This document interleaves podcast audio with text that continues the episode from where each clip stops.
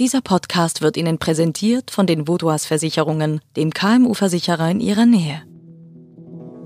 NZZ Akzent.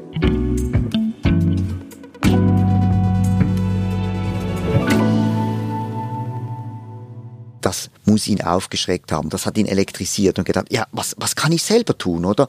Zuerst mal, natürlich will man herausfinden, was, was ist eigentlich los, oder was ist das, was ist das für eine Krankheit?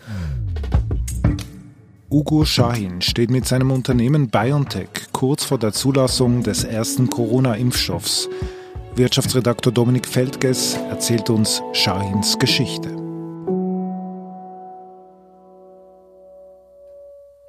Ugo Shahin. Wer ist Ugo Shahin? Ja, das ist schon eine bemerkenswerte Geschichte, oder man kann eigentlich sagen, das ist so, ja, eine Tellerwäscherkarriere. Sahin ist das Kind türkischer Emigranten, oder? Er ist noch in der Türkei geboren worden, dann aber schon als Vierjähriger mit seiner Mama dem Papa nachgefolgt, der als Arbeiter bei Ford, also beim Automobilhersteller, gearbeitet hat bei Köln. Also er war ein richtiges Migrantenkind. Absolut, genau.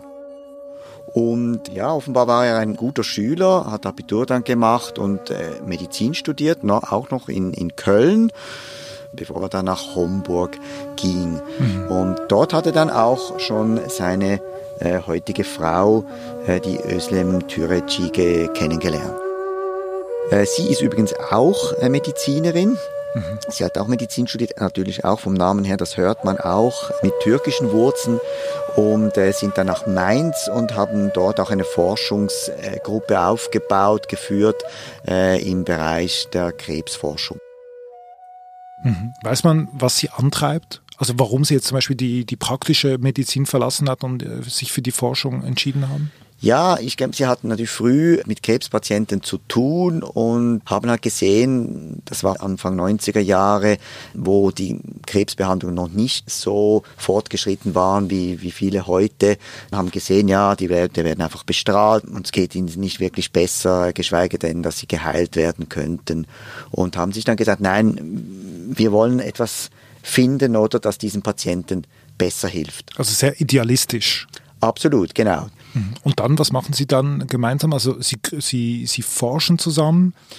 Ja, sie forschen äh, zusammen dort in Mainz und dann kommt dann der Schritt, äh, bei, ähm, wo sie das erste Unternehmen äh, gründen oder ein Unternehmen, das auf die Entwicklung von Antikörpern gegen Krebs äh, spezialisiert ist oder war auch.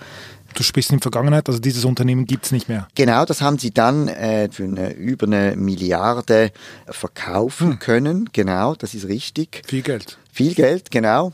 Und sie sind da nicht äh, in die Frühpension, sondern? Nein, genau, nein, sie sind, äh, das sind, zeigt sich vielleicht auch wieder ihr Idealismus oder äh, dass sie halt wirklich für die Forschung leben. Nein, sie haben ein, ein weiteres Unternehmen gegründet und das war eben jetzt die heutige BioNTech. 2008 war das der Fall we asked ourselves a fundamental question. If every patient's tumor is unique, und das ist eine Firma, was macht die genau oder was äh, möchte sie? Diese ähm, Firma ist eigentlich auch immer noch im Krebsbereich angesiedelt, aber jetzt mit einem anderen, mit einer anderen Methode unterwegs. Also eigentlich sind das Impfungen, Krebsimpfungen, die sie entwickelt auf Basis dieser sogenannten äh, Messenger-RNA. I am Ugo Sahin. And that is what we do at BioNTech every day. Also Krebs äh, steht im Fokus. Absolut. Krebs, also das zieht sich durch deren, durch deren Karriere durch, von, von Anfang an, absolut, ja. We at BioNTech understand that every cancer patient is unique. Die US-Botschaft in Peking warnt vor Kontakten mit Tieren und erkrankten Menschen. Anlass dafür ist die mysteriöse Lungenkrankheit in der chinesischen Millionenstadt Wuhan. Ausgelöst. Maßnahmen breitet sich das neuartige Coronavirus in China weiter aus. Die Zahl der Infizierten stieg seit gestern von 1400 das hat natürlich speziell, denke ich, auch die Mediziner, also vor allem Leute, Mediziner wie er, der auch ein bisschen über den Gartenzaun hinausblickt, oder? Das muss ihn aufgeschreckt haben. Das hat ihn elektrisiert und gedacht, ja, was, was kann ich selber tun, oder? Ja, herzlich willkommen zu unserem heutigen Live-Interview mit Uwe Schahin, dem Vorstandsvorsitzenden von BioNTech SE. Herzlich willkommen, Herr Schahin. Guten Tag, Herr Rhein. Ja, Sie haben bereits im Januar die Ausrichtung Ihres Unternehmens komplett gedreht auf das Thema Impfstoffentwicklung. Äh, das war ein Zeitpunkt, als hier noch kaum jemand verstanden hat, was da in einer chinesischen Stadt namens Wuhan passiert ist. Sind Sie ein Hellseher? Na, nein, äh, ich lese nur sehr gern wissenschaftliche Literatur und mache mir natürlich Gedanken darüber, was das für unsere Arbeit bedeutet. Und Ende Januar kam eine wissenschaftliche Arbeit heraus, die Infektionen, einen Ausbruch in Wuhan. Ich glaube, er hat sehr schnell erkannt, die, die schiere Dimension oder dieser Bedrohung oder und hat gemerkt, ja, das bleibt eben nicht auf, auf China beschränkt oder da, das, das ist keine Epidemie, das wird zur Pandemie. Mhm. Sondern sich, sich äh, pandemisch ausbreiten wird. Und dementsprechend äh, sagen wir uns auch verpflichtet, hier was zu tun, weil wir die Grundvoraussetzungen dafür haben, Impfstoffe zu entwickeln. Ja, er realisiert, halt, ja, also wir haben ja da auch ähm, unsere Technologie. Er hat ja bereits äh, Impfungen zu entwickeln begonnen in seiner Firma gegen Krebs und äh, einfach um eine Immunantwort zu stimulieren und hat sich dann gedacht, ja, probieren wir doch das auch mal mit diesem Virus. Okay. Ugo Schein denkt sich also, wenn es bei der Krebsimpfung funktioniert, meine Methode mit, mit mRNA, dann mache ich das auch bei, bei der Corona-Impfung.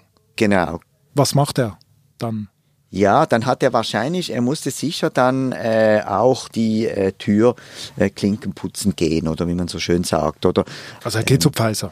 Er geht zu Pfizer. Ich weiß nicht ganz genau, ob auch die Pfizer vielleicht auch, weil ich weiß auch, die Pfizer sind natürlich nicht nur, die, da hat es natürlich auch, da, da, da ging natürlich ein Ruck durch die ganze Pharmaindustrie, durch die ganze medizinische, pharmazeutische Wissenschaft oder ja, dann sind sich die sind sich die begegnet. Ich meine, so groß ist dann ja diese Welt auch wieder nicht. Da muss es dann äh, äh, bald einmal einen Kontakt gegeben haben.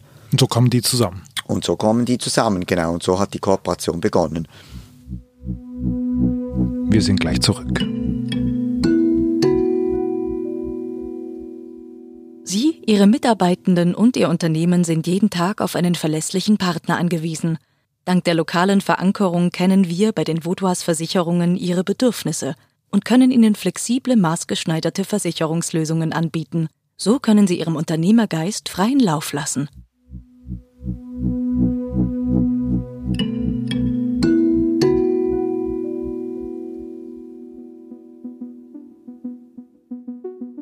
Es war der 9. November in der Mittagszeit, es war kurz vor eins, genau, es war kurz vor eins, kam da per uh, Breaking News herein.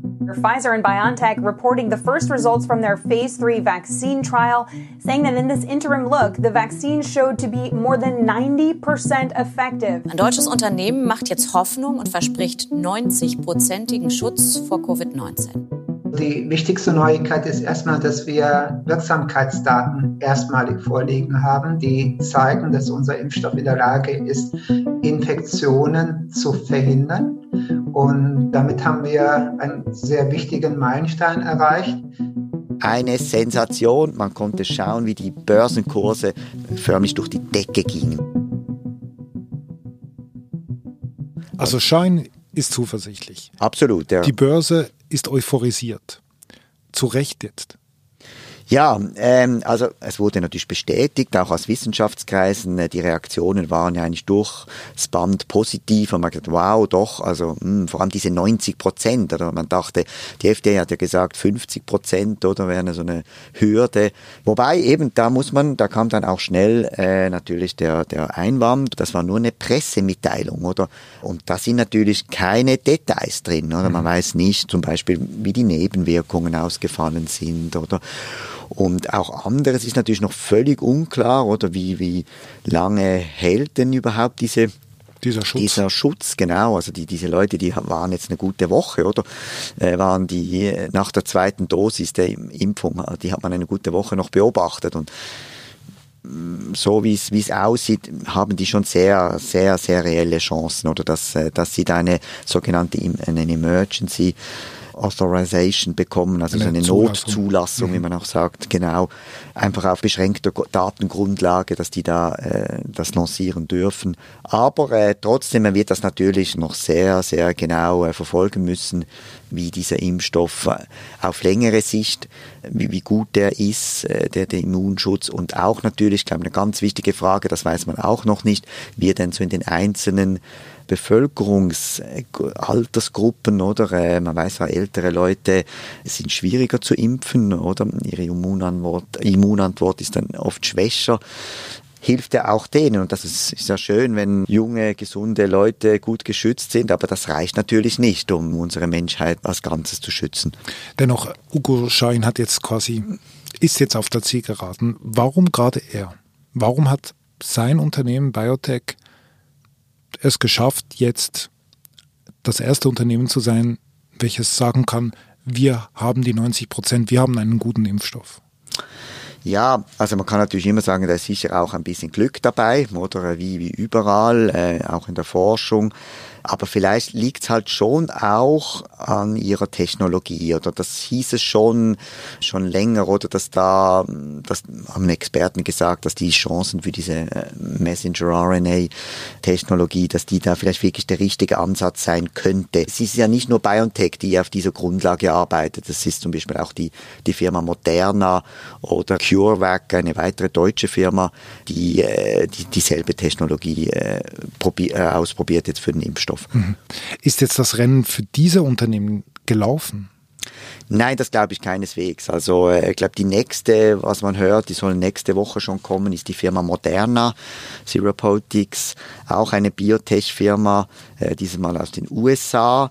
Und die wird wahrscheinlich nächste Woche eine Pressemitteilung ähnlich wie BioNTech äh, veröffentlichen. Und natürlich jetzt, äh, klar, also alles andere, das, die, die sind natürlich jetzt auch unter einem gewissen Druck, oder? Die, ja, die ärgern sich, dass wir jetzt über BioNTech sprechen. genau, die wären natürlich jetzt auch sicher auch gerne die Ersten gewesen. Klar, äh, deren Aktienkurs ist, ist schon vorher äh, durch die Decke gegangen, oder? Also, und auch ein sehr ehrgeiziges Management dort. Dort würde ich jetzt vielleicht sagen, das sind dann noch für mich ja, ist vielleicht von außen betrachtet immer ein bisschen äh, nicht, nicht ganz einfach zu beantworten, aber man hat ein bisschen das Gefühl, dort sind schon eher Manager am Werk. Aber so nicht so Leute, die wirklich jetzt quasi nur motiviert sind durch die mhm. Wissenschaft. Aber äh, nochmals die Frage, also das Rennen ist nicht gelaufen. Also quasi es hat Platz, auch für andere ja, Unternehmen in diesem Corona-Rennen. Absolut, es braucht auch, also wir brauchen, wir können nicht äh, unmöglich jetzt nur diesen einen Impfstoff zu haben, weil dieser Impfstoff, das ist äh, ein, ein biotechnologisches Produkt, oder? Äh, das ist nicht einfach äh, herzustellen in der, in, der, in der nötigen Stabilität, die es haben muss, oder? Und dann, äh, dann kommt dann auch noch die ganze Distribution, oder? Äh, nochmal eine ganz andere äh, auf Aufgabe. Und die beiden, also Pfizer und BioNTech, haben jetzt mal gesagt, jetzt, wir, die haben natürlich schon im Voraus produziert. 50 Millionen, die können sie eigentlich gleich jetzt dann auf den Markt ähm, werfen oder und nächstes Jahr 1,3 Milliarden. Aber das ist natürlich, klingt jetzt nach sehr viel. Andererseits muss man das gleich wieder durch zwei dividieren, weil es braucht zwei Dosen, oder? Und also so können wir unmöglich äh, knapp 8 Milliarden Menschen sonst äh, impfen. Also man geht schon immer noch davon aus, dass es Milliarden von Impfstoffen, mehrere Milliarden Impfstoffdosen braucht.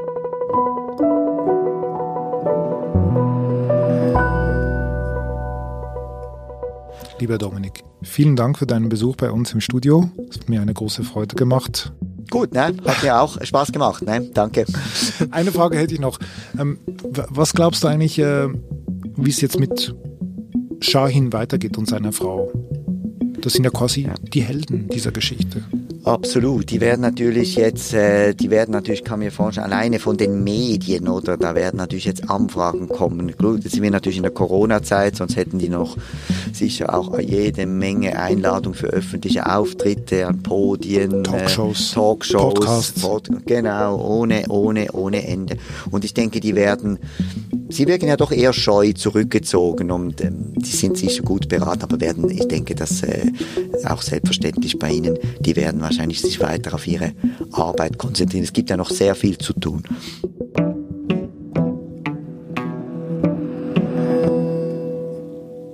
Das war unser Akzent. Produzenten dieses Podcasts sind Olga Scher und Benedikt Hofer. Ich bin David Vogel. Bis bald.